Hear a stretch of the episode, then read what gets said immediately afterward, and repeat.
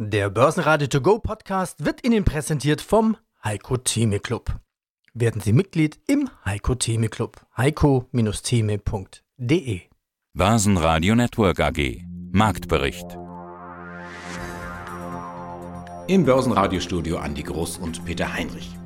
Sie hören heute Jochen Stanzel von CMC Markets zur Frage, ob der DAX seinen Boden gefunden hat. Ein vorsichtiges Börsenurgestein Heiko Thieme mit seiner zurückhaltenden DAX-Prognose. Außerdem Fondsmanager Andreas Meyer von Aramea zu Anlagechancen im Anleihenmarkt und Kryptoexperte Markus Miller zur Krisenwährung Bitcoin. Alle Interviews hören Sie außerdem in voller Länge auf börsenradio.de und in der Börsenradio-App. Das war ein böser Dämpfer für die Bullen. Die erhofften Corona-Lockerungen lassen noch lange auf sich warten. So bleiben die Schulen und Kindergärten in Deutschland geschlossen bis mindestens zum 3. Mai. In den USA stehen die Zeichen weiter auf schwere Rezession. Der wichtige Empire State Index, der die Stimmung im Großraum New York widerspiegelt, brach ein von minus 21,5 auf minus 78,2 Punkte. Die US-Großbanken fahren wegen der Krise ihre Kreditrückstellungen deutlich nach oben, was die Bilanzen verhagelt bei Citigroup, Goldman Sachs und Bank of America. Die Wirkung der historischen Einigung im Ölpreiskrieg ist völlig verpufft. WTI fällt unter 20 Dollar. Der DAX hat einen entsprechend schwachen Tag erwischt und rutscht knapp 4% ab und schließt bei 10.280 Punkten. Der MDAX verliert 3%, schließt bei 21.722 Punkten. Satte 7% abwärts geht es für den ATX, Schlusskurs in Wien 2.048 Punkte. Hallo, mein Name ist Jochen Stanzl, ich bin Chefmarktanalyst bei dem CFD-Broker CMC Markets und beschäftige mich mit den heftigen Schwankungen derzeit an den Märkten. Das war der kürzeste Crash aller Zeiten. Das ist ein Zitat von Börsenoptimist Heiko Thieme kürzlich bei uns im laufenden Programm.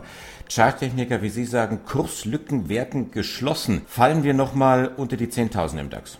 Ob wir unter 10.000, das ist genau das, was jetzt der nächste Test sein könnte, denn wir haben jetzt ein 1, 2, 3 Top im Stundenchart ausgelöst im DAX und fallen jetzt. Der Ölpreis sinkt unter 20 Dollar, die Vorgaben der Wall Street sind schwächer. Also wir haben eigentlich eine Bodenbildung. Der Charttechniker spricht ja von einer Bodenbildung, wenn es ein tieferes Tief, diese zweite Verkaufswelle vermieden wird und ein tieferes Tief nicht kommt. Das haben wir vor Ostern gehabt, dieses Erlebnis, dass es versucht wurde, dass eine zweite Verkaufswelle kommt und das war nicht der Fall, sondern wir haben ein höheres Hoch, ein sogenanntes 1, 2, 3 Tief. Das ist aber noch unbestätigt, das ist noch nicht getestet worden. Dafür müssten wir nochmal nach unten laufen und die Marke, auf die ich da schaue, ist die 10.142. Da müssten dann Käufer kommen. Das müsste als Unterstützung bestätigt werden. Dann wäre es ein bestätigter Boden. Bisher ist der Versuch da, ist ein unbestätigter Boden. Ist alles noch vorläufig da draußen. Es ist alles noch vorläufig ein unbestätigter Boden. Wie sieht es denn in den USA aus? Sie sprachen die Vorgaben an. Dort erleben wir ein beispielloses Desaster im Gesundheitssektor. New York und damit der Weltfinanzdistrikt versinkt im Corona-Chaos, so scheint es. Millionen verlieren Woche für Woche ihre Jobs. Das kann nicht gut ausgehen, auch nicht, wenn Trump jetzt auf die 1000-Dollar-Schecks für seine Landsleute seinen Namen drucken lässt.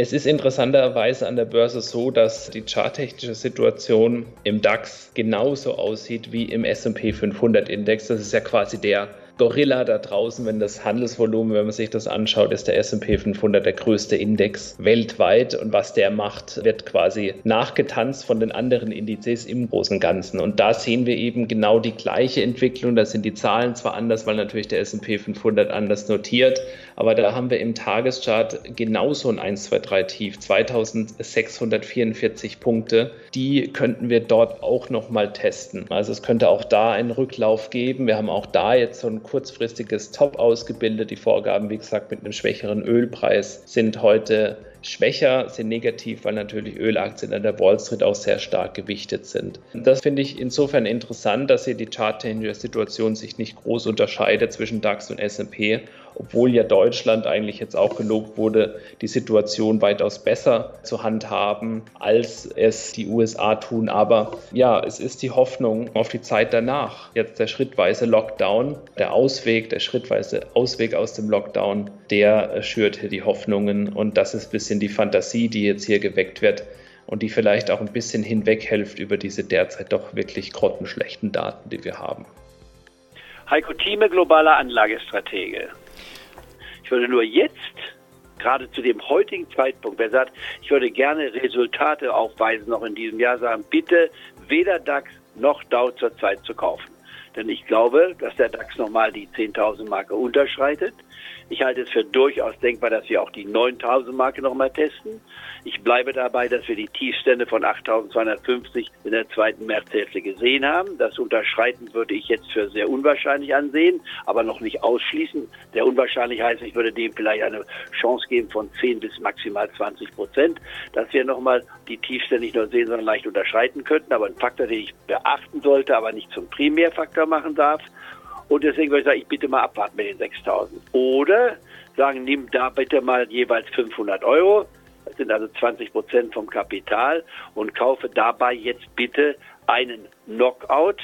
Hebel, das heißt ein Hebel, der auf einen fallenden Markt setzt. Das heißt, man würde hier einsetzen und sagen, bitte auf den fallenden Markt setzen. Hier würde man den Hebel nehmen beim DAX-Index bei einer Basis von ungefähr 12.200 und würde da also 500 Euro investieren und äh, man käme jetzt einen Tag zu spät, aber das macht noch, spielt noch keine Rolle, denn das kann man doch durchaus akzeptieren hier.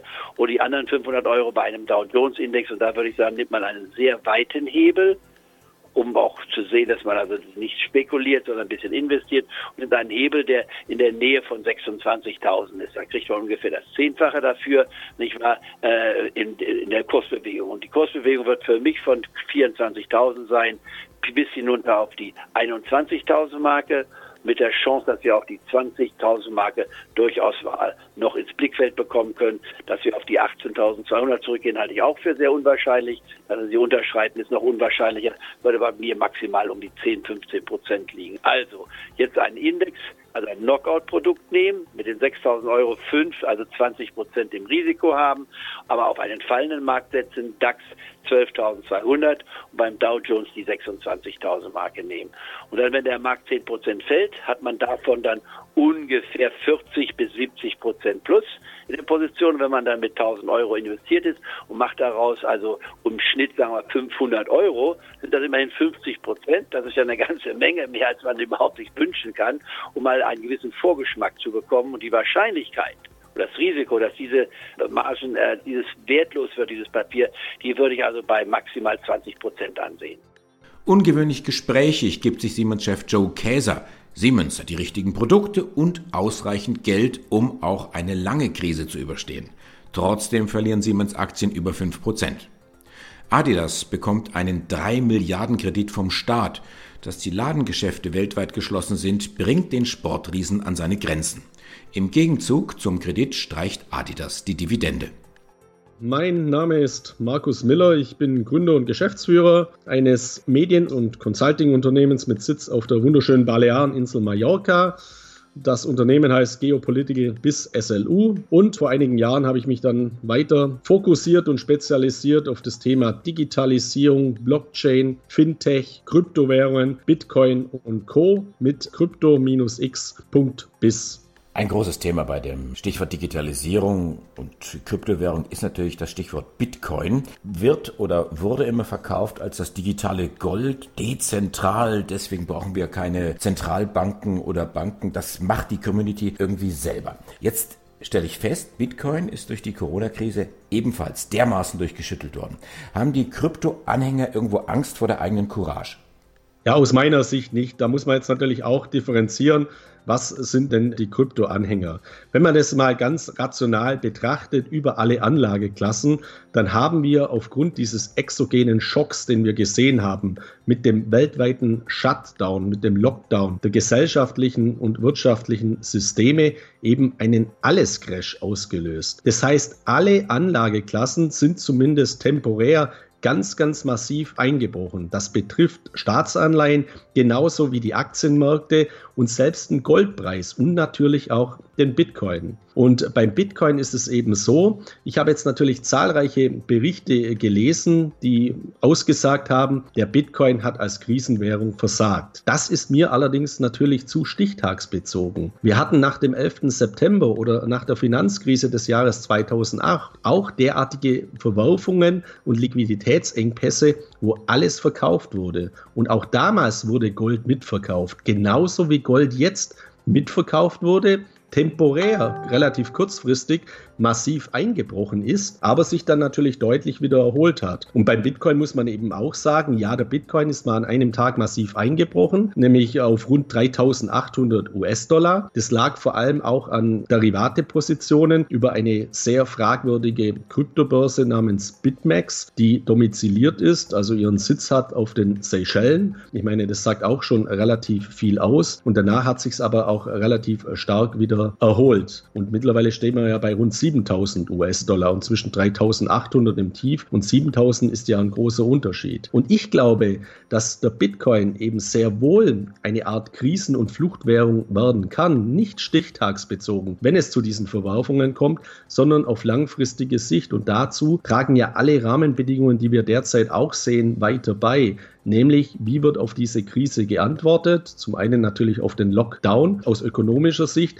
zum anderen aus Sicht der Notenbanken und Zentralbanken mit einer gigantischen Geldschwemme und Geldflut. Das heißt, die Schulden dieser Welt werden weiterhin explodieren und limitierte Güter, wie beispielsweise Gold, das natürlich limitiert ist, oder auch der Bitcoin, der mathematisch, algorithmisch limitiert ist, aufgrund seines Programmcodes auf 21 Millionen Stück, sind hier nach meiner Sicht ein ganz, ganz idealer Ausgleich mit einem intrinsischen Wert, frei von Schulden. Also Gold hat einen intrinsischen Wert, frei von Schulden. Und der Bitcoin hat auch deswegen einen intrinsischen Wert, weil wir uns bewusst sein müssen, dass das nicht nur Bits und Bytes und Computers sind, sondern dass ein Algorithmus dahinter steht. Und Algorithmen haben einen Wert. Und dieses Bewusstsein, dass unser Leben mittlerweile im Bereich der Digitalisierung gelenkt wird von Algorithmen. Jeder U-Bahn-Fahrplan basiert auf Algorithmen, die auch einen Wert haben, weil die ja aufgesetzt werden müssen. Das muss uns stärker bewusst sein. Und deswegen bin ich sehr positiv gestimmt,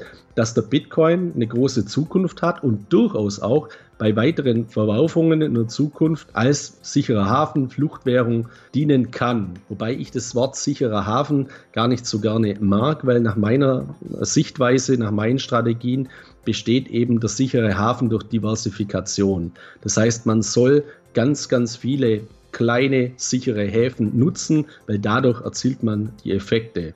Und wenn so ein Tsunami kommt, dann ist zum Beispiel jeder Hafen auch gefährdet. Und ein Schiff, das bei einem Tsunami im Hafen liegt, das ist gefährdet. Ein Schiff, das auf dem offenen Meer hingegen ist, ist nicht gefährdet. Und deswegen ist der Bitcoin für mich so eine Art offenes Meer in diesem Universum der Anlageklassen, den man ganz gezielt und bewusst eben beimischen sollte.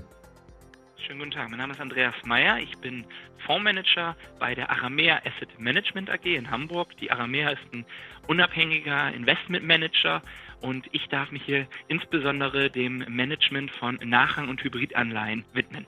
Jetzt vielleicht eine Frage, die etwas über das Thema Anleihen hinausgeht, die sich mit den Banken allgemein beschäftigt. Wie geht es weiter nach dieser Krise? Wir haben jetzt Corona, wir haben die EZB mit ihren Garantien, mit ihrer Liquidität, mit der der Markt geflutet wird. Alles wird aufgekauft. Wie sieht die Zukunft des Bankensektors aus? Ist ein großes Fragezeichen dahinter? Droht da letztendlich doch der Kollaps? Ist eine ganz interessante Frage, die uns auch momentan tagtäglich beschäftigt. Die große, große Frage wird sicherlich sein, wie sich Kreditausfälle in Zukunft verhalten. Wir sehen in der Südperipherie, in Italien, in Portugal oder auch zum Beispiel in Griechenland noch sehr, sehr hohe Quoten an sogenannten Non-Performing Loans, also die altbekannten faulen Kredite, die auf den Bilanzen der Banken lasten. Die sind dort unten sehr, sehr hoch. Wir haben hier im Kern Europas, in Ländern, in denen wir sehr gerne aktiv sind, wie Deutschland, wie Frankreich, Benelux, schon sehr, sehr geringe Quoten. Das äh, präferieren wir. Ich muss offen und ehrlich gestehen, dass eine leicht erhöhte Default-Quote, also Unternehmen, die dann in die Abwicklung gehen müssen, zur Gesundung des Marktes vielleicht auch gar nicht so verkehrt wäre. Denn per se muss man ja sagen, dass wir hier momentan in einer Art Seifenblase leben, in der die zuständigen Institutionen, die Notenbanken, die Politik uns aus allem herauskauft, was eben Probleme von links und rechts bereitet. So eine Corona-Krise, die hat garantiert keiner vorausgesehen und es ist dahingehend sicherlich richtig, dass man dort jetzt erste Maßnahmen ergreift. Aber Geschäftsmodelle, die einfach nicht mehr tragfähig sind, weil schlechtes Management am Werk ist, weil einfach vielleicht auch das Produkt keine Berechtigung mehr hat oder die Dienstleistung, die müssen natürlich über die Zeit hinweg vom Markt verschwinden und so eine Gesundung des Marktes erzeugen. Wir sind da weiterhin äh, sehr, sehr konservativ unterwegs und mögen heute schon Emittenten, die sehr, sehr stabil aufgestellt sind. Ich denke, dass das Thema Risikovorsorge eine ganz, ganz große Rolle spielen wird. Man sieht es jetzt, die ersten US-Banken kommen mit Ergebnissen rein und mit sehr, sehr starken Einbußen, weil sie eben die Risikovorsorge ganz, ganz massiv nach oben geschraubt haben. Das werden wir hier in Europa natürlich auch sehen. Und das ist eben ein Aspekt, den wir in Zukunft ganz, ganz stark und eng im Auge behalten müssen. Und das ist, glaube ich, jetzt mit die Kernaufgabe für uns im Fondsmanagement, dafür zu sorgen, dass die Kreditqualität der Emittenten, die wir bevorzugen, sich nicht verschlechtert und wir das Risikoprofil nicht ausweiten. Das ist auf jeden Fall das, was wir hier tagtäglich anstreben. Börsenradio Network AG Marktbericht Der Börsenradio To Go Podcast wurde Ihnen präsentiert vom Heiko Theme Club. Werden Sie Mitglied im Heiko Theme Club. heiko-theme.de